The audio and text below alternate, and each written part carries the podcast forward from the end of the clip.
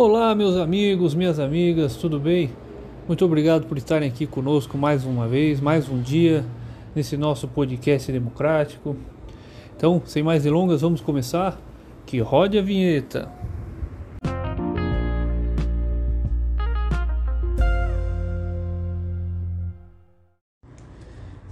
Ô, meus caros ouvintes, como é que vocês estão? Feliz 2022, primeiro podcast do ano. É. Bom, hoje vamos começar com alegria, né? Vamos começar com aquela alegria, com, um, um assunto bom, um assunto alto astral. Vamos falar de quem? De Nietzsche. Nossa, de Nietzsche, é. Bom, Nietzsche, para quem não conhece a, a, teoria nihilista, né? A teoria nihilista de, é, não, não foi fundada por Nietzsche, né? Nietzsche é um grande crítico ao modelo grego, principalmente de Aristóteles na qual ele tinha a sua visão crítica da racionalidade. Bom, a visão niilista do mundo é aquela visão na qual as pessoas acabam é, abrindo mão dos seus prazeres da vida para aduzir-se a um, um, a um próximo, a um progresso, a algo que tem para vir. Né? É como aquela ideia de que a pessoa, para viver numa plenitude, ela precisa sofrer na alma, na carne na vida. Numa vida pós, numa vida eterna, ela precisa sofrer. É aquela também a ideia do eterno retorno. Imagina você se por um acaso a sua psique humana ou a sua alma, a sua identidade, ela pudesse retornar a ti a cada instante, a cada segundo, mesmo após a sua morte. Isso causaria a você um certo desconforto ou uma alegria, um prazer, um regozijo eterno. Bom, para muitos pode ser um desconforto, porque a vida para muitos ela é uma rotina. A vida para muitos é a ideia na qual nós temos que cumprir certas obrigações sociais, certas relações sociais e esquecemos da verdade daquilo que é o mais importante de sermos o que somos. A plenitude da sua vida é você viver e ser o que é. É você encontrar uma identidade não aquela vinculada àquele sociólogo Gabriel Tardet com a ideia da teoria da imitação, te, é, que na qual a teoria da imitação, fazendo uma explanação, é aquela que o indivíduo, quando ele nasce, na partir do nascimento, ele começa a sofrer certas pressões sociais para moldar aliená-lo de acordo com a sua classe social. Então você nunca vai ter uma identidade sua 100%. Você sempre vai ser um espelho, um reflexo daquilo que a sua família e as suas tribos sociais querem que você seja. Então, na verdade, por isso que o mundo tende a ser um mundo muito conservador. Por quê? Porque desde que o século é século, desde que o mundo é mundo, as pessoas trazem consigo certos é, preconceitos, certos, é, certos, certos conservadorismos que são da natureza humana. Como, por exemplo, você ter repulsa de uma ideia nova. Né?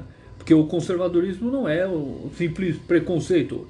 O conservadorismo é você ter uma ideia fixa e não querer revolucionar-se, não querer mudar-se, entender que aquela ideia central é absoluta. E quando Nietzsche disse que a, a verdade não é absoluta, não existe racionalismo absoluto, tudo é relativo, Einstein já dizia isso, então a gente começou a criar um desconforto social. Né?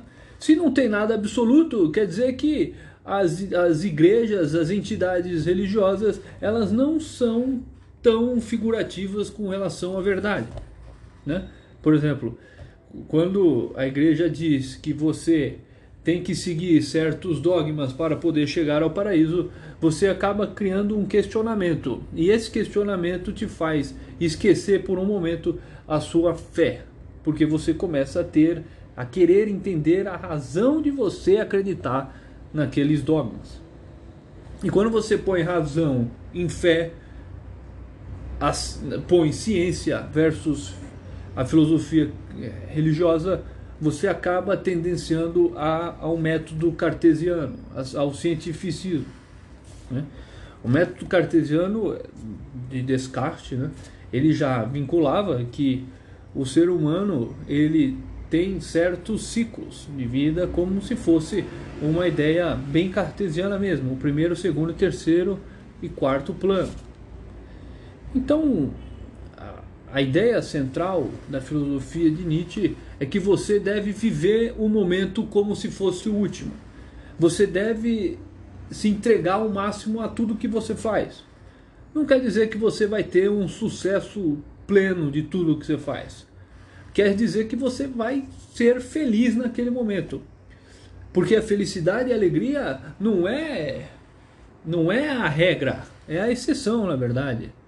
Porque a alegria, se, se todo momento, todo segundo fosse um momento alegre, nós não precisaríamos criar e incentivar comemorações para termos recordações é, calorosas e familiares e de amigos de que nós temos momentos de alegria. A maior parte do tempo o ser humano está em busca da felicidade, em busca do, da paz espiritual e da paz é, e do equilíbrio. Mas muitas vezes o ser humano esquece de que a paz e a alegria está na verdade naquilo que ele quer que seja a paz e a alegria. Porque você pode ter um momento de muita tristeza, você pode ter um momento de pura insatisfação, mas se você tentar ver o melhor método, você tentar ver aquele erro, aquela falha, aquela grosseria, tentar eh, absorvê-la e, e, e enxergá-la de uma forma não tão ríspida, você vai aprender algo que vai te fazer uma casca. E essa casca você vai descobrir que é a casca da maturidade. E você vai ver que você ficou mais forte para a vida. E assim é o entendimento de, da sociologia e da filosofia da vida. Né? Bom, tem, por exemplo, nas obras de Dostoiévski, ele cita, cita diversas vezes crônicas, né? crônicas russas, que ele descreve rotinas de pessoas marginalizadas, bestializadas, como por exemplo ele faz críticas à, à sociedade da época, à sociedade burguesa da época, com toda a sua hipocrisia de ter estantes cheias de livros e uma mente vazia. E é assim a humanidade. Aqueles que são os maiores críticos de uma ideia libertária com relação a, ao ser humano são aqueles que na verdade não têm menor pudor para crescimento empírico. Não tem vontade nenhuma. A ontologia deles é o mínimo, é a lei do mínimo esforço. Eles não têm vontade nenhuma de querer fazer mais. A cada tropeço, a cada erro, eles tentam criar mais defeitos e mais obstáculos. Ao invés de tentar aprender com os erros e tirar aquele obstáculo, ele prefere fazer críticas e prefere somente enxergar o mundo de acordo com a sua visão. Esse é o problema muito da, muito da humanidade. Querermos entender a realidade do próximo a, de acordo com a nossa ótica. Querermos entender a realidade de um ser humano, um indivíduo que mora na região periférica, sendo que você é uma pessoa que mora na região central e tem total, total acesso aos meios de instrução, meios acadêmicos e etc. É tentar entender o que é o machismo, sendo que você nunca sofreu. É você querer entender o que é a violência doméstica, sendo que você nunca sofreu. A pessoa que pode muito bem julgar ou muito bem entender aquilo que a sociedade tem de pior é a pessoa que sofreu com aquela mazela social. É, é uma ideia crítica, uma ideia na qual muitos sociólogos, até brasileiros, é, tentam acabar, né? tentam pelo menos equalizar, né? tentar diminuir essas diferenças sociais, etc. Bom, muitos criticam, mas a ideia na qual Paulo Freire escreveu suas obras é uma ideia de uma educação horizontal, uma educação na qual o professor e o aluno vão trocar informações e, e ambos vão aprender para um bem comum. Só que até hoje a gente não conseguiu descobrir um método eficaz para tornar essa ideia metodológica na prática. Bom, mas o que isso tudo tem a ver com a ideia nilista? Nilista, né? Tudo, porque a ideia de Nietzsche é que o ser humano tem que se fazer questionamentos a todo instante. Questionamentos desde a ideia mais absoluta que você tenha àquela ideia mais difícil que você já pensou. Imagina o ser, humano sem ter a prática de poder se questionar. E o mais triste é ver que quanto mais se estuda, menos sabe. O mais triste é saber que quanto mais estuda, talvez você não vai ter tanto valor na sociedade. Não um valor financeiro, um valor no sentido de moral, de ética, um valor no sentido de que você vai se incomodar a cada instante. Você foi praticamente escolhido para ser uma pessoa chata, uma pessoa que vai enxergar as mazelas, vai enxergar os problemas, vai enxergar as coisas que mais tem de ruim no mundo e não vai conseguir achar a solução. Então você vai ser praticamente aquilo que a, a humanidade diz, aquilo que a história fala, que você vai ser chamado daquele nome que ninguém gosta, que todo mundo é, te chama porque você é uma pessoa engraçada, você é uma pessoa que fala bem, você é uma pessoa que conta boas histórias, mas você profissionalmente e, e empiricamente você é denominado como filósofo. Você tem amor ao saber, você adora ler, você adora conhecimento, você sofre com a sofreguidão dos outros, você tem empatia, você tem autoridade, você tem tudo aquilo que todos deveriam ter. Né? E isso, e eu acredito que a empatia devia ser globalizante. A empatia devia entrar no fluxo da globalização tecnológica, porque conjuntamente de que a gente entrega um iPhone para uma pessoa que não tem o mínimo de instrução social, nós devíamos entregar a ela um kit chamado kit empatia. Por quê? Porque a pessoa tem que entender de que aquele iPhone não, não faz ela, não faz dela uma pessoa melhor ou maior. Faz dela uma pessoa que talvez esteja mais apta ao mundo consumista. Tem até um livro muito bom do Pondé que se chama Marketing Existencial.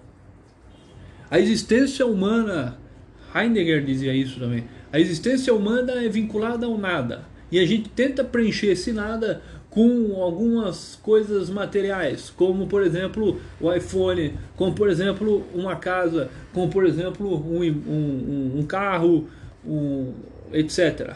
O ser humano ele é programado para ter, mas Seria muito mais consubtível ao mundo se o ser humano fosse programado para sentir, para ser e para viver com plenitude, com alegria e que todos consigam, de certa forma, entender os problemas uns dos outros e buscar uma solução em comum. Mas isso não interessa àqueles que comandam. Mas isso, imagina, fere você, te fere a alma entender. Na verdade, você tem que entender que você não pode fazer altas, altos questionamentos, senão você pode enlouquecer, né?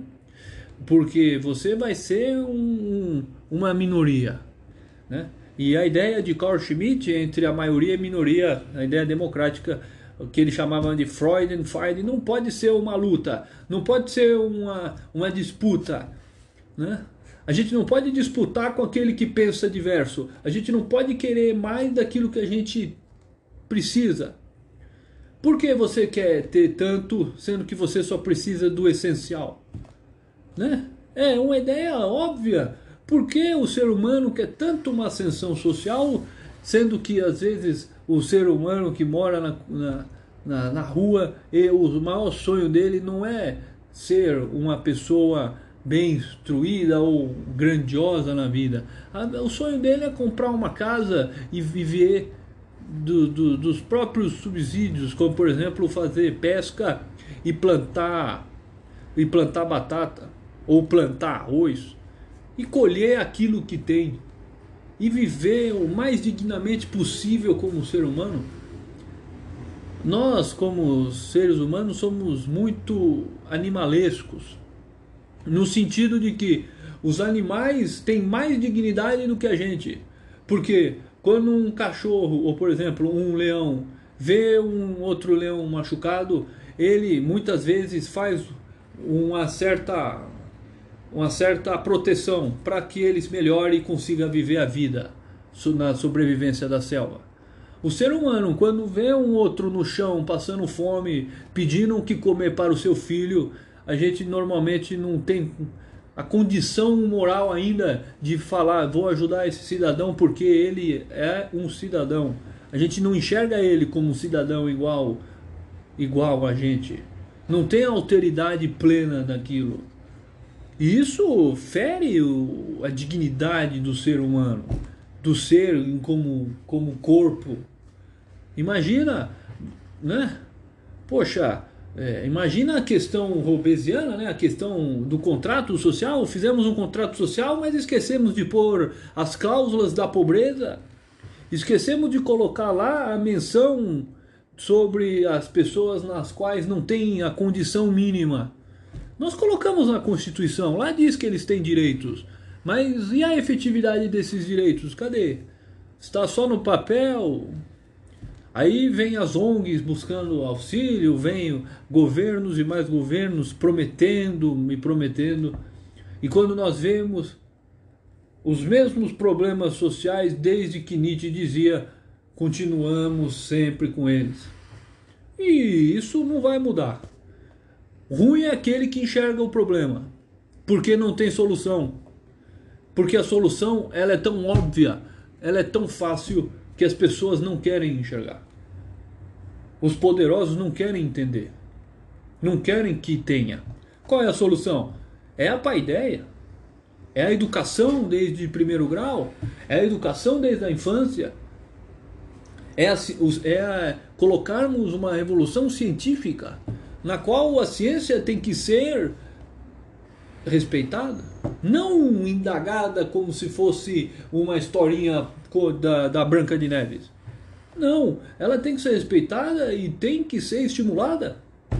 Mas pouco isso acontece. Não por culpa do, de um cidadão, de um cidadão ou de dois cidadãos. É culpa da, do coletivo que permite que às vezes o Estado faça esse tipo de atribuição. Então esse é o tipo de cutucada que a gente tem que buscar um entendimento. A gente tem que criticar tudo. Não é porque você assumiu um cargo, é, não é porque você chegou aonde chegou, que você não vai ainda continuar se indagando. Afinal, que tipo de mundo você quer deixar para o seu filho quando você olha uma pessoa que não tem nada e você está ao lado do seu filho e você não ensina ao seu filho que aquilo não é normal. Porque a pobreza extrema e a fome não pode ser visto com normalidade. A falta de moradia não pode ser visto com normalidade. Tinha que as pessoas se indignar. As pessoas tinham que entender de que isso não é culpa da sociedade.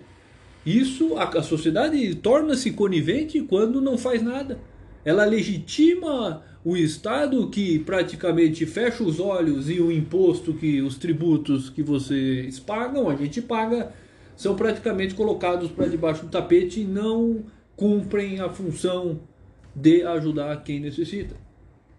Afinal, o artigo 7, o artigo 6 da Constituição Federal, que fala sobre os direitos sociais, estão, está praticamente sendo rasgado. É melhor tirar não deixa o artigo 6 Tira. Não porque não é importante. É importante. Mas não adianta nada. Está escrito e não funciona. É praticamente a lei a lei para inglês ver. Né? A, inglês, a lei do, que era contra o tráfico negreiro. Que era praticamente uma, uma lei para inglês ver. Porque tinha ainda. Então, é, esse tipo de hipocrisia legislativa, esse tipo de hipocrisia social, esse tipo de hipocrisia nós não podemos permitir como cidadãos. Afinal de contas, a nossa cidadania, ela foi conquistada, como diria Yering, né? com muita luta. O direito do cidadão, o direito que você hoje tem de poder falar, o seu direito de poder fazer tudo o que você faz, não veio de graça. Não veio, toma aí, pega aí e segura. Não, foi com muita luta. As pessoas deram a vida para você poder fazer hoje o que você faz. E hoje, se você tem essa possibilidade, o mínimo que nós temos que ter é o agradecimento. Bom, e esse, esse, esse, esse, toda essa somatória de conceitos é o que faz essa, esse jogo político, social, econômico e etc. É lógico que eu estou. A gente está discutindo, debatendo uma ideia mais vinculada ao social, né? ao Estado e à sociedade.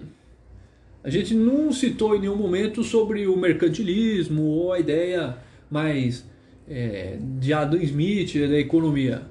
Nós estamos aqui levantando um problema social, de que é a falta de empatia com as mazelas sociais. Isso tudo tem a ver com Nietzsche. Tudo. Por quê? Porque Nietzsche colocou a sustentação do questionamento. A sustentação de que nós não podemos viver com verdades absolutas. Temos que criticar. Afinal de contas, quando você era criança, você via certas coisas e, e você via com tanta frequência que você acha que é normal. Mas não é normal. Você vê, por exemplo, pessoas sem dignidade humana. É, é um absurdo. É um absurdo. E digo mais, as coisas irão mudar muito, não em época de eleição, depois dela, quando tem que sim consumar as promessas de campanha. Porque o Brasil é um país, tá, o país que mais usa dinheiro público para incentivar e e realizar campanhas publicitárias políticas, de partidos políticos. Então, o mínimo que a gente tem que ter é dignidade, integridade e respeito aos princípios da Constituição, do artigo 37, que fala sobre o, os, os princípios da boa administração da res pública.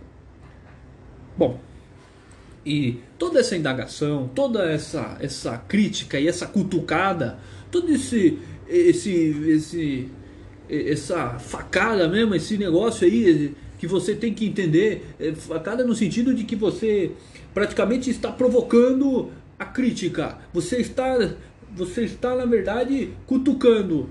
Então você tem que entender de que quando você assume esse lado de entendimento, razão e leitura, você está sendo escolhido para o, talvez o lado mais sombrio e mais tenebroso, o lado do conhecimento, da dor, porque conhecimento não é prazer, é dor. Não, não tem essa. Você tem que ficar horas sentado e estudando e falando e etc. Tem que se aperfeiçoar a cada segundo. E a sociedade é assim. É assim o mundo. Então, é, esse é o tipo de ideia de que a gente tem que levar para debate sempre que possível, não é? E, e acredito que a sociedade tende a ter um progresso futuramente, mas a gente tem que para ter progresso futuramente começarmos a pensar naquilo que nós queremos fazer hoje. Bom, e com isso eu encerro essa, esse, essa, esse podcast. Espero que tenham gostado. Foi mais uma, uma, um debate, uma conversa, umas provocações sobre a sociedade, os seus costumes, a sua moral. E aguardo vocês para o próximo e espero que tenham gostado e qualquer qualquer crítica ou qualquer orientação, sintam-se à vontade que eu ficarei muito contente em receber qualquer feedback positivo, negativo, elogios. As críticas, vocês quiserem, não precisam. Mas se tiver, também serão bem-vindas. Agora, uma boa semana a todos e um ótimo 2022.